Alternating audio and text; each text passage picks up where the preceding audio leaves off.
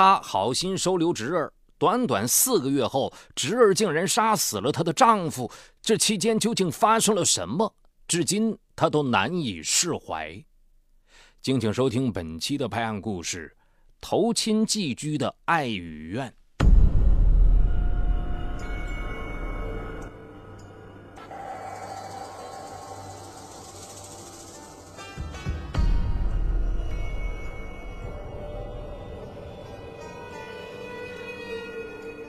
现年四十岁的谭慧娟，大学毕业后来到广州打工。在一次老乡聚会上，她与邓迪相识并热恋。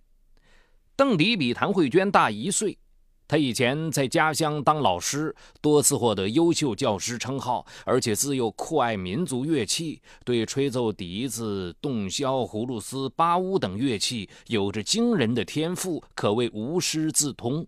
认识谭慧娟时，她刚刚在广州创办了一家葫芦丝音乐培训中心。两千年，他们举行了婚礼，两年后生下了儿子鹏鹏。二零零七年起，邓迪开办了多个网络视频教学课堂。经过十余年的艰辛打拼，他渐渐功成名就，被吸收为管弦乐葫芦丝巴乌学学会会员，当选省音协葫芦丝巴乌专业委员会常务理事，并加入音乐家协会。二零一零年，谭慧娟夫妻俩在一高档小区购买了一套三室两厅的房子，并买了车。也是在这一年，邓迪出版了自己编著的《十二孔陶笛实用教程》和《葫芦丝初级教程》两本书，得到了音乐界的广泛认可和众多音乐爱好者的热捧。丈夫的成功不但让一直在背后默默支持的谭慧娟十分自豪，也在谭慧娟的娘家传为佳话。姑妈，我高中毕业了，想去广州打工，好吗？二零一一年七月的一天，谭慧娟接到侄儿谭博的电话，她毫不犹豫地答应了。两天后，谭博到达广州，在车站，谭慧娟拉着侄儿的手上下打量，高兴得合不拢嘴。谭博有些内向，来的当天刚好是周末，晚上邓迪开车带着一家人去酒楼吃饭。看着热闹的场面，谭博更加放不开，一直闷头吃饭。回去的路上，邓迪说：“你啊，不要太紧张，就把这里当自己家。先休息几天，再去找工作。有什么需要就跟姑姑说。还有，在城里了，你要学着点儿，尽快长进。”谭博点了点头。一周后，谭博开始独自出门找工作，却屡屡碰壁。去网吧应聘管理员，对方得知他刚毕业没经验，便笑着讽刺他：“哼，我看你是想来这里蹭网的吧？”去餐馆应聘，老板又嫌他不会粤语，手脚笨拙。谭博自卑起来，而且在姑姑家住的越久，他越感觉不自在。比如进屋要脱鞋，广州的夏天太热，没有知心朋友，这些都让他很不习惯。尽管有小姑的关心，仍没法改变谭博对这座城市的陌生甚至拒绝。谭博的这种情绪影响了他对姑父的感情。在谭博的印象里，姑父每天早出晚归，工作繁忙，回家后话也不多，表情严肃，还总是严厉地调教鹏鹏，这让谭博感觉姑父脾气大，不好相处。有时甚至觉得姑父是指桑骂槐，指责自己。其实未满二十岁的谭伯哪里能读懂姑父望子成龙的心情呢？邓迪一路打拼而来，好不容易立足广州，虽然买房了，但房价每平方米近两万元，背着近百万元房贷。二零一一年初，谭慧娟又生下了小儿子，在广州养育两个孩子，压力可想而知。他虽然开了培训中心，但如今的兴趣培训班遍地开花，竞争激烈，而且他追求的是为艺术奉献。做生意不纯粹是为了金钱，所以他在网上很多教学都是免费的。他活在精神世界里，却又不得不为物质劳碌奔波。到了九月，谭博还是没有找到合适的工作。一天晚上，谭慧娟对他说：“别急，你姑父准备开一家乐器行。”到时你帮忙搞搞装修，打打下手吧。邓迪也说：“你这种状况找工作也挺难的，还是先跟我锻炼锻炼吧。”那段时间，邓迪因找店铺不顺，寝食难安，回到家就关在书房里吹笛子，或者在网上与学员交流。谭博却以为是姑父不理小姑了。一天晚上，他和表弟都睡着了。姑父和小姑又不知因为什么在卧室吵了起来。他醒来，从门缝里看见小姑正坐在沙发上悄悄抹眼泪，他十分心痛。姑父为什么会这样呢？他左思右猜，彻夜难眠。夫妻之间吵吵闹闹本来很正常。但在谭博眼里，却成了姑父欺负小姑。他越来越为小姑打抱不平，对姑父有了一种反感甚至怨恨的情绪。但这种情绪他不敢表现出来，只能积蓄在内心，一点点的发酵。十月底，邓迪最终敲定了一间店铺。为了尽快开业，他叫来一个装修师傅，让谭博帮忙做小工。谭博对装修一窍不通，每天站在店里手足无措。装修师傅便说他笨，还向邓迪告状：“哎呀，你这个小侄儿啊，太懒了。”邓迪便教导谭博：“难怪你来广州两三个月都找不到工作，好吃懒做怎么行啊？都二十岁的人了，就不能手脚麻利点啊？走，跟我搬材料去。”刚被装修师傅欺负，又被姑父骂。谭博心里不平，可又不得不硬着头皮跟姑父到附近的建材店去搬东西。路上，他不小心摔碎了一块瓷砖，姑父又大声呵斥他：“你真是没用啊！”谭慧娟知道后便劝丈夫不要这样，但邓迪冲着妻子说：“你不要总是惯着他，又不是孩子了，不改正，今后又怎么会有出息啊？”谭博委屈地哭道：“你为什么总是这样对我？”你是不是不想让我住了？我明天就走。谭慧娟赶紧把谭博劝走。晚上回到家，谭博听见小姑和姑父因为自己在卧室争吵。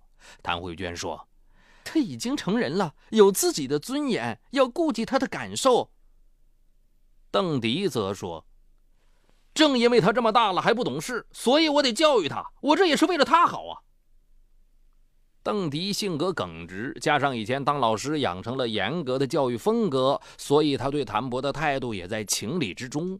只是谭博不能领会姑父的苦心，敏感地认为姑父可能是嫌弃他寄居了。就这样，谭博对城市生活的不适，对姑姑本能的爱，对姑父的不理解，掺杂成了一种复杂的情绪。这些情绪渐渐聚焦，全都集中到了对姑父的不满上。二零一一年十一月中旬，对姑父心怀不满的谭博主动搬走了，与在广州打工的堂哥一起住。而谭慧娟夫妇忙着开业，并未察觉到谭博的变化。有什么需要做的，邓迪继续使唤他；遇到不顺心或者看不惯他的地方，性子急的邓迪照样训他。谭博越来越感觉姑父很可恶。十一月二十八日，谭博被邓迪叫到店里帮忙。他一不小心弄坏了新买的打印机硒鼓，遭到一顿斥责。当晚，谭慧娟叫他去家里一起吃饭。期间，他听小姑和姑父在商量准备十二月初开业。这本来是一件很喜庆的事情。但邓迪夫妇因为开夜宴意见不合，争了起来，继而又因为其他一些家庭琐事越吵越凶。最后，邓迪竟摔掉筷子，还踢烂了一条凳子，生气道：“那这店就别开了，日子也别过了。”谭慧娟伤心地哭道：“我每天辛辛苦苦地拉扯两个孩子，里里外外忙活，还不都是为了这个家？”见小姑气呼呼地进了卧室，谭博不敢再待，只好尴尬地离开了小姑家。谭博回去后越想越气，小姑那么好，姑父竟这样对她，太欺负人了。他心里只有一个念头：好好教训一下姑父，让他对小姑也对自己好一点。第二天早上，谭博顺手从茶几上拿了一把水果刀，藏在挎包里。然后来到培训中心找姑父，工作人员告诉他老板不在。十一时四十分，他又来到乐器行，看见姑父在店里正面朝着电脑，背对着门口，悠闲地吹奏《青藏高原》。他快步走进去，把水果刀架在姑父的脖子上，轻轻地划了一条小伤口。正聚精会神吹箫的邓迪被吓了一跳，扭头一看，竟是侄儿，便呵斥道：“你想干什么？”谭博握刀的手还在发抖，他本来只想用这种方式吓唬姑父，便说：“你从今以后不许欺负我小姑，不许再对我发那么大的脾气，不许骂人、摔东西。”可他还没来得及说完，愤怒至极的邓迪一把打掉了谭博的水果刀。邓迪的强势反抗使得谭博更加失去理智，他又摸出了一把随身携带的折叠刀，慌乱地刺出。这一刀正中邓迪的喉部，他发出一声惨叫。怕谭博再下毒手，他便捂着流血不止的喉部跑出乐器行，朝外面的马路跑。谭博见姑父逃走，以为没什么事，便追了出去，想阻止姑父去报警。在路上，两人又缠打了一会儿，邓迪终因流血过多、体力不支而倒地。见姑父可能不行，谭博很害怕，迅速逃离现场，最后逃往上海。邓迪倒地后，有路人报警并拨打幺二零，但医生到场救治时，他已伤重死亡。二零一一年十二月八日，广州警方在上海将谭博抓获归案。二零一二年八月二十四日上午。广州市中级人民法院开庭审理此案，谭博对犯罪事实供认不讳，他坚称自己并非故意杀死姑父，他所做的一切只是想出气，教训一些脾气暴躁的姑父，特别是要教育他对小姑要好一点。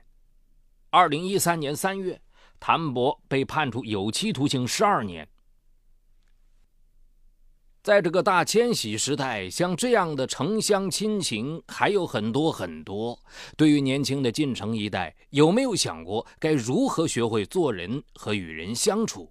而那些像谭慧娟夫妇一样善良的人，在尽力帮助别人时，有没有考虑过对方的内心感受，做到及时沟通，以免好心办了坏事？